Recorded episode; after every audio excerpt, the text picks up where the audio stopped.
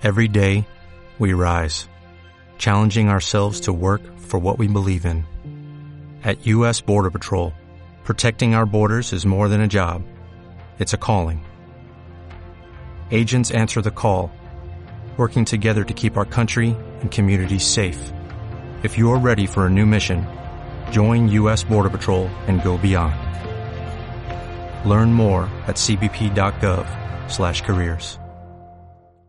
Definitivamente este año 2020 nos tomó desprevenidos en muchos aspectos y este 2021 queremos evitarlos. Justo al final de este año queremos ver hacia futuro cuáles son los temas que deben de interesarnos como sector educativo. Este es el podcast de Control Escolar, con entrevistas, noticias y algo más.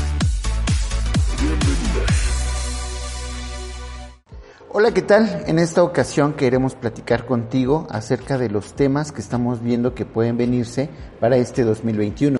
Todo esto derivado de los cambios que nos vimos obligados en el 2020, un año totalmente incierto. El primero que tenemos enfrente de los puntos importantes es acerca del cambio de secretario de Educación Pública, Esteban Moctezuma, el cual fue designado por el presidente Andrés Manuel López Obrador como embajador de Estados Unidos de México en aquel país. Y entonces designó a la maestra Delfina Gómez como la nueva secretaria.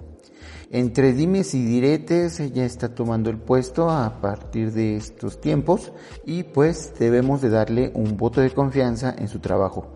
Hay voces encontradas entre temas de desfalcos en su paso por la alcaldía en Texcoco, así como hay apoyo por parte de docentes, ya que ella tiene eh, la carrera normalista y tiene bastante experiencia en lo que viene siendo la docencia.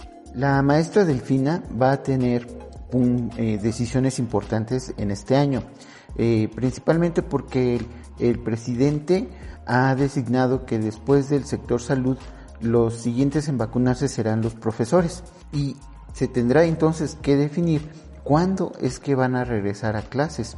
Por el momento se ha llevado a cabo el programa Aprende en Casa 2, el cual eh, se avisó que va a continuar durante estos meses. Lo que queda en la pregunta de, ok, vacunan a los profesores, pero ¿y los niños? Recuerden que hay una cepa de eh, Inglaterra que se acaba de encontrar en estos últimos días de, diciembre y que al parecer afecta más a los niños y que aunque no es más maligno que el COVID que conocemos actualmente, sí eh, puede ser más infeccioso porque los niños pueden contagiar a otros niños y llevar el virus a sus casas. El segundo punto muy muy importante que hay que destacar es el, sobre el programa Aprende en Casa. Según las estadísticas que se han podido recabar, 20% de los alumnos no han tenido contacto con sus maestros desde el mes de marzo hasta la fecha. Esto aunado que el 10% se estima está sufriendo de violencia intrafamiliar, así como de embarazos no deseados entre adolescentes. Esta situación es más que preocupante, ya que estaríamos hablando del 30% de la población estudiantil que tiene serias deficiencias estaríamos hablando de 7.5 millones de alumnos. El siguiente punto es la calidad de la enseñanza, ya que a pesar del programa Aprende en casa, no estábamos preparados para enseñar ni para aprender a distancia. Si somos realistas, los niños que están en los primeros años, que están aprendiendo a leer, a sumar y a restar, en realidad cuando pasen a los siguientes grados no van a tener las nociones suficientes para aprender entonces a dividir, a multiplicar y entonces quedarán en desventaja junto a sus compañeros. La enseñanza no está al ritmo que debería y no es culpa de nadie. Solo tendremos que diseñar un mejor plan y estrategias para poder ayudar a nuestros niños, que de por sí tendrán problemas físicos, mentales, y emocionales derivados de la pandemia. Por último y no menos importante está el tema de la convivencia social. La escuela es el lugar que convivimos además de nuestra familia, donde también aprendemos reglas. Básicamente aprendemos a vivir en sociedad. Sin escuelas, los niños y niñas no solo están perdiendo conocimientos, también están perdiendo habilidades sociales. Que son primordiales como competencias de esta sociedad contemporánea.